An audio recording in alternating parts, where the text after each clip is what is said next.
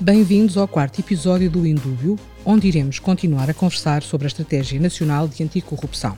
Vamos hoje olhar para o tema sobre outras perspectivas, nomeadamente os programas de cumprimento normativo.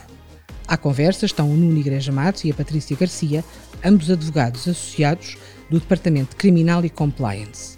A moderar esta troca de impressões está, mais uma vez, o João Lima Coloni. Olá de novo. Hoje, no Indúbio, podcast Moraes Leitão, continuamos a discutir a Estratégia Nacional Anticorrupção. Vamos falar e dedicar-nos aos programas de cumprimento normativo, a realidade que as empresas não podem descurar. Como convidados temos o Nuno Igreja Matos e a Patrícia Garcia, associados do Departamento de Criminal, Controle Nacional e Compliance da Moraes Leitão. Nuno, começando por ti, muito obrigado por estares presente. Eh, de facto, temos aqui uma Estratégia Nacional Anticorrupção que nos traz uma expressão, os programas de cumprimento normativo. O que, é que, o que é que a Estratégia Nacional Anticorrupção nos traz e nos fala sobre isto? Olá, João. Antes de mais, muito obrigado pelo convite. Cumprimentar também a Patrícia. É um gosto estar aqui hoje com vocês. Uh, relativamente ao, ao, à pergunta e à, e à reflexão que, que, que, no fundo, somos convidados a fazer, um, ehm, eu julgo que precisamente o tema dos programas de cumprimento normativo uh, constitui talvez um, ehm, o segmento mais, mais suculento da nova Estratégia Nacional Anticorrupção, ou pelo menos.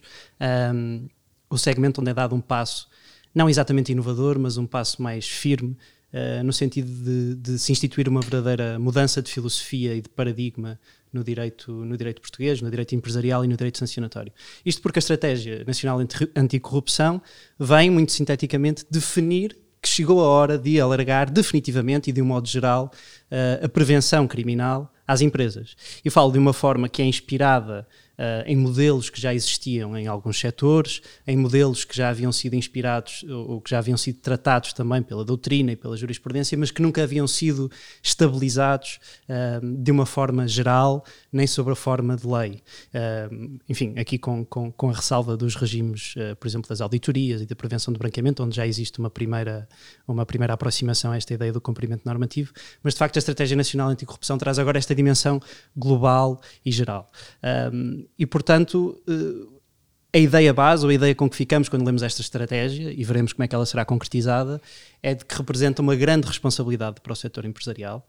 É, pode também ser, é verdade, uma oportunidade para evitar, com alguma certeza, riscos criminais e riscos nacionais, mas essa oportunidade só surge depois de muito trabalho. Há aqui uma oneração interna muito significativa uh, para as empresas. O, o, professor Faria Costa dizia que, uh, aqui há uns anos, uh, em brincadeira, mas também tão provocatório, que o compliance era uma doença da juventude que passava com a idade.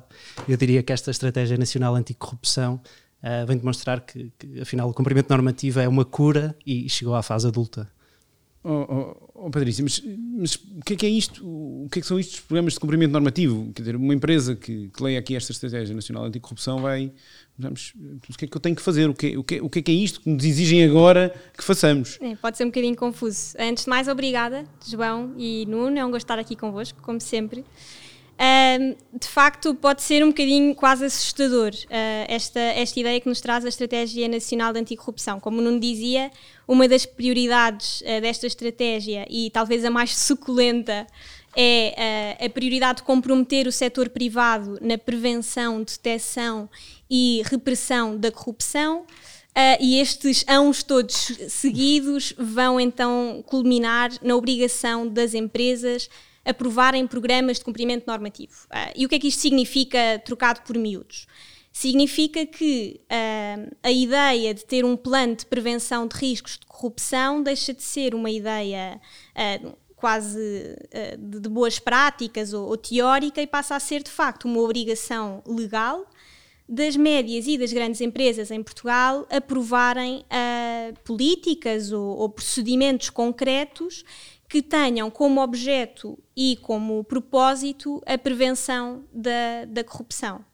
E aqui, enfim, para tentarmos uh, clarificar o máximo possível, o que se pretende é que empresas como aquelas que tinham sido identificadas pela Comissão Europeia, porque há, há guias nesta matéria para, para densificar estes conceitos, empresas como um, que tenham mais de 250 trabalhadores ou que um, cedam um balanço anual de 43 milhões de euros, passem então a estar uh, obrigados a esta, a esta elaboração e efetiva implementação, porque a própria proposta vem densificar que não pode ser só uma, uma previsão uh, teórica ou abstrata de criar um, um, programa de prevenção de corrupção, que tem que ser uma efetiva implementação para uh, então as empresas ganharem essa consciência do que é que são os riscos de corrupção na sua concreta atividade no concreto setor em que se inserem e como é que podem, dentro da sua concreta atividade de cada empresa, prevenir esses fenómenos corruptivos. Ou, ou, ou seja, se eu bem percebo, eh, a ideia da estratégia é, bom, as leis existentes não estão a ser suficientes para conseguir impedir este fenómeno da corrupção e, portanto, nós queremos a ajuda das próprias empresas numa, eh, na adoção de uma cultura claramente anticorrupção, numa lógica de fazer com que os seus trabalhadores eh, compreendam que, e os seus trabalhadores, os seus administradores, compreendam que não podem praticar um conjunto de condutas. Eh, pergunto, mas a Estratégia Nacional de Corrupção eh, tem uma ideia de eh, estabelecer regras mínimas que esses planos devem conter? Deixa, vai deixar completamente ao critério, ou a ideia é deixar completamente ao critério das empresas como é que o vão fazer? O que é que nos podes dizer sobre isso? Bom, este é um documento de trabalho, é, digamos que um início de discussão mas o que já encontramos vertido na, na, na, estratégia é de facto uma ideia de criar um regime geral no qual estarão previstas as orientações, as normas eh, que devem constar destes programas de cumprimento normativo, estas boas práticas, estas ideias de, de, de formação contínua, de, de, capacidade das empresas descobrirem as más práticas que ocorrem no seu seio antes delas terem uma manifestação exterior e, portanto, impor normativamente que as empresas sejam capazes de responder antes de ser perguntadas e que sejam capazes de agir antes de ser um, intimadas. Claro que uh, há um outro lado, há um outro desafio, ou seja, uh, nem tudo é uma oneração para as empresas, a recompensa que este regime depois prevê é que elas possam efetivamente beneficiar de algum modo uh, de vantagens na atenuação ou na exclusão da sua responsabilidade. E, portanto, respondendo mais diretamente ao comentário, eu diria que sim. Há aqui uma, há um reconhecimento, pelo menos implícito, da parte das, das, nossas entidades governativas, de que é preciso alargar a prevenção uh, aos entes privados. De que a sociedade é hoje em dia tão complexa, os riscos são tão dispersos, as atividades são tão minuciosas e complexas naquilo que, naquilo que, que produzem, uh, que de facto o melhor, o melhor sentinela que se pode pôr é, é um sentinela da própria empresa. Muito há bocadinho falavas da obrigação de que as médias e as grandes empresas vão ter de implementar este tipo de programas. Eu pergunto, por um lado, eh, está previsto haver uma espécie de autoridade que vá monitorizar e punir eventualmente aquelas que não cumpram? Isto por um lado, e depois pergunto também se, bom, vamos bastar com a existência do programa, que fica lá na secretária ou enviado por e-mail uh, para os trabalhadores e, e, e, o, e o, o, dever está cumprido? Ou, ou, a ideia aqui da Estratégia Nacional Anticorrupção é avançar um pouco mais e exigir que a empresa vá mantendo uma espécie de regular comunicação, formação, não sei, nismo, uh, no que respeita a estas matérias. Pois isso é, é, um ótimo ponto porque vai exatamente uh, tocar no que o Nuno dizia sobre uh, a oneração que provavelmente as empresas vão sentir e que depois terá também, claro, os seus reflexos uh, positivos. de facto, esta, esta proposta, esta Estratégia Nacional Anticorrupção exige um pouco mais do que isso, ou seja, não exige só uh, a elaboração abstrata, nem só, como eu dizia há pouco, a implementação concreta desse, desse plano de trabalho. Uh, obriga ou, ou, avança com três ideias essenciais. A primeira seria então essa aprovação de normas de mitigação de riscos no seio de cada empresa. Uh, uma segunda ideia essencial seria a criação dos, dos canais de denúncia que vão assumir um papel eu diria, central e que nós temos já visto isso até na, nas diretivas europeias que têm saído sobre esta matéria de, de proteção de whistleblowers e, e, outras, e outros assuntos uh, conexos, que é a ideia de poder haver um sistema dentro do próprio, do, próprio seio da empresa que permita a detecção, lá está, dentro daqueles três fatores ou vetores essenciais de prevenção, detecção e repressão, que permita a detecção de irregularidades. Uh, relativas a fenómenos corruptivos dentro da própria empresa. E depois uma terceira ideia-chave que seria então o sancionamento dessas, dessas irregularidades através de outra grande ideia sumarenta de investigações internas.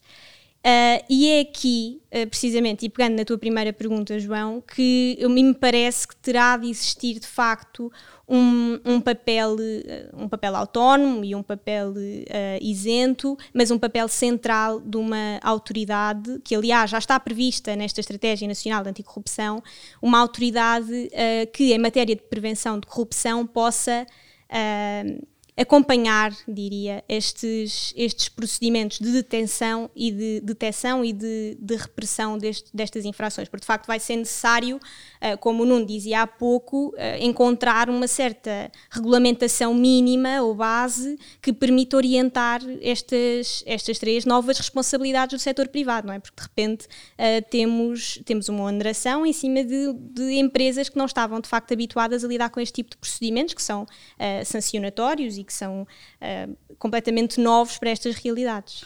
Nuno, há pouco falavas de uma das vantagens que, que a implementação destes, deste tipo de programas poderia ter, que era a eventual isenção de responsabilidade uh, criminal ou outra por parte ah, das empresas.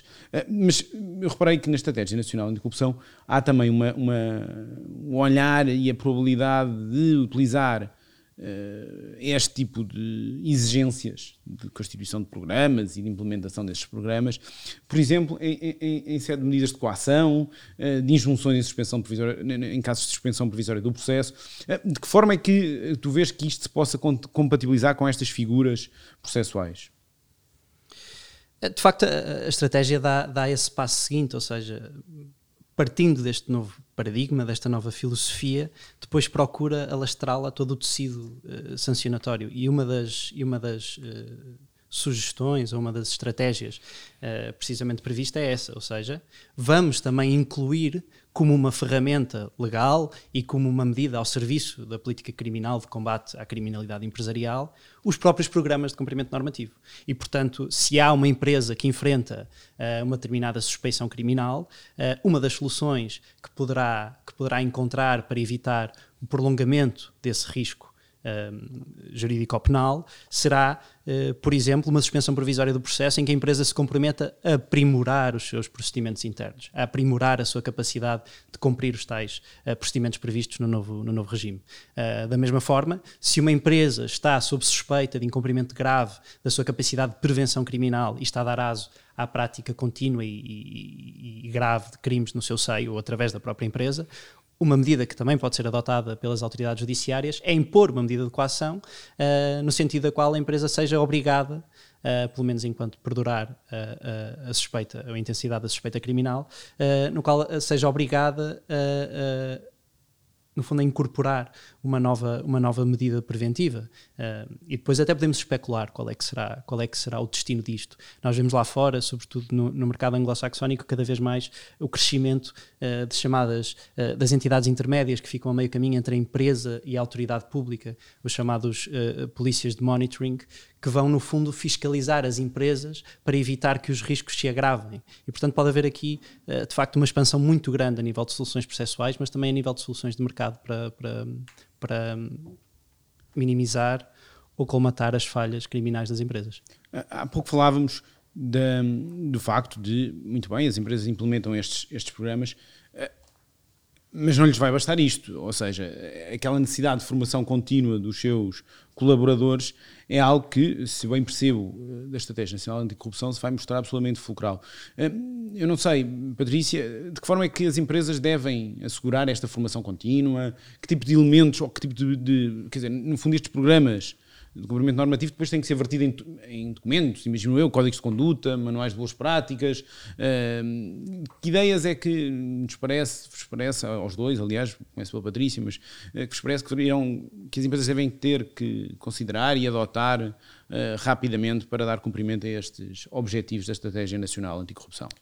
De facto, essa implementação vai exigir uh, uma série de, de, de, esforços acrescidos. Eu diria, o primeiro esforço Uh, e isto também relacionado com o que dizíamos há pouco da necessidade de haver um mínimo de regulação nesta matéria, vai ser o esforço de transformar este mínimo de regulação uh, naquilo que é, afinal, a concreta a regulamentação preventiva para aquela atividade. Uh, e isto porque, e nós vemos isto noutras matérias, por exemplo, na matéria de prevenção do branqueamento de capitais, porque eu diria, arrisco-me a dizer que seria impossível encontrar uma regulamentação que fosse suficientemente uh, densa para prever uh, de facto como é que estas, estes uh, procedimentos de prevenção de fenómenos corruptivos podem ser aplicados às médias e, e, grandes empresas e simultaneamente ser suficientemente flexível porque estaremos a falar de um conjunto de setores e de concretas dimensões e concretos contextos comerciais uh, que vão exigir uma adaptação muito específica. E depois não nos podemos esquecer que, de facto, não só será difícil, como é absolutamente necessário, porque a concreta adaptação dos programas de prevenção de corrupção só funcionará se estiver absolutamente adaptado à realidade daquela empresa. Ou seja, a empresa vai ter que fazer esse, quase essa introspeção de pensar na minha concreta atividade, naquilo que eu desenvolvo e da forma como eu desenvolvo a minha atividade, o que é um fenómeno corruptivo. Porque, Ou seja, vão ter que olhar para os seus riscos concretos. Que, onde é que poderá haver de... mais riscos de fenómenos corruptivos na sua atividade? É Precisamente, vão ter que olhar para os, para os concretos riscos e perceber quais é que são os meus riscos e quais é que são os meus uh, mecanismos, o que é que eu tenho ao meu dispor, considerando a minha dimensão e a minha atividade para, para os prevenir e para os detectar também. Portanto, eu acho que isso seria um primeiro desafio. E depois, há de facto esse segundo desafio, como dizias, que é o desafio da, da formação contínua. Uh, que é de facto uh, essencial porque o plano uh, impresso e, e, como costumamos dizer, afigurado na parede não, não vai servir para nada, não é? Portanto, tem que haver uma formação contínua que permita que estes canais efetivamente funcionem, que permita que de facto haja fluidez nestas investigações internas, que haja uma certa consciencialização interna por parte da entidade e de todos aqueles que, que a constituem, colaboradores ao nível da administração e tudo mais, de como é que estas políticas vão ganhar vida, porque só assim é que se vai de facto prevenir o fenómeno corruptivo. Nuno, eh, estamos mesmo a terminar, mas queria só deixar uma última pergunta que era. Bom, já falámos aqui, já falámos aqui da, da, do facto de se pretender, entre aspas, premiar as empresas caso cumpram estas medidas, seja com eventualização de responsabilidade, seja com outras soluções processuais. A minha pergunta é um bocadinho: eh, acreditas que os tribunais estão preparados para dar resposta a estes benefícios que esta Estratégia Nacional de Corrupção prevê para as empresas? Bom, a pergunta é, é, é, é, muito pertinente e toca, e toca aqui num ponto fulcral desta nova estratégia, que, que, que é os custos ou o tempo da sua implementação. Há sem dúvida alguma pedagogia uh, que, este novo, que este novo paradigma vai, vai, vai implicar. Um, eu diria que a expectativa é que sim, ou seja, que essa premiação tem que acabará por ter uma acabará por ter uma concretização processual, uh, mas também me parece que haverá um igual peso e uma igual medida nos novos riscos que daqui nascem, também judiciais, uh, para as empresas. E, e, tocando um bocadinho naquilo que, que a Patrícia há pouco referia e, e que é de facto a questão que, que, deve mais preocupar as empresas, a lei não vai ser uh, a lei não vai ser clara relativamente ao tipo de programas que as, que as que as empresas têm que ter. Exigirá programas adequados, programas robustos, mas a concretização dos riscos pertence às empresas. Achas, achas que este conteúdo mínimo será assim mesmo uma coisa que a, que a estratégia prevê? Será uma coisa assim completamente uh, abrangente, sem grandes especificações? Acho muito difícil uma lei conseguir uh, simultaneamente regular os riscos e, portanto, qual é o cumprimento normativo exigido a uma empresa, uma empresa do setor da comunicação social e uma empresa do setor claro. da cortiça. O que me parece é que isto ajusante vai ter consequências uh, potencialmente desfiguradoras um bocadinho daquilo que é a percepção uh, das empresas hoje em dia, ou seja, o risco que nós corremos é de chegar a um cenário em que, perante a ocorrência de um crime, a empresa poderá ter que responder, aos seus administradores, pelo crime em si, mas estará também simultaneamente a responder no âmbito controle nacional por não ter tido um programa de compliance uh, que, que, que, evitasse aquela ocorrência. E, portanto, há uma espécie de, de risco bivalente e aumenta naturalmente a responsabilidade das, das empresas para conseguirem uh, capacitar-se de meios para evitar o risco, pelo menos o risco na parte preventiva. Muito obrigado, Nuno. Muito obrigado, Patrícia. Estamos mesmo no fim do nosso programa. Foi um gosto contar convosco. Uh, assim terminamos os nossos dois eh, episódios dedicados à Estratégia Nacional Anticorrupção. Uh, esperamos poder continuar a contar com a vossa presença no próximo episódio. Obrigado. Obrigada. Obrigado, João. Obrigado, Patrícia.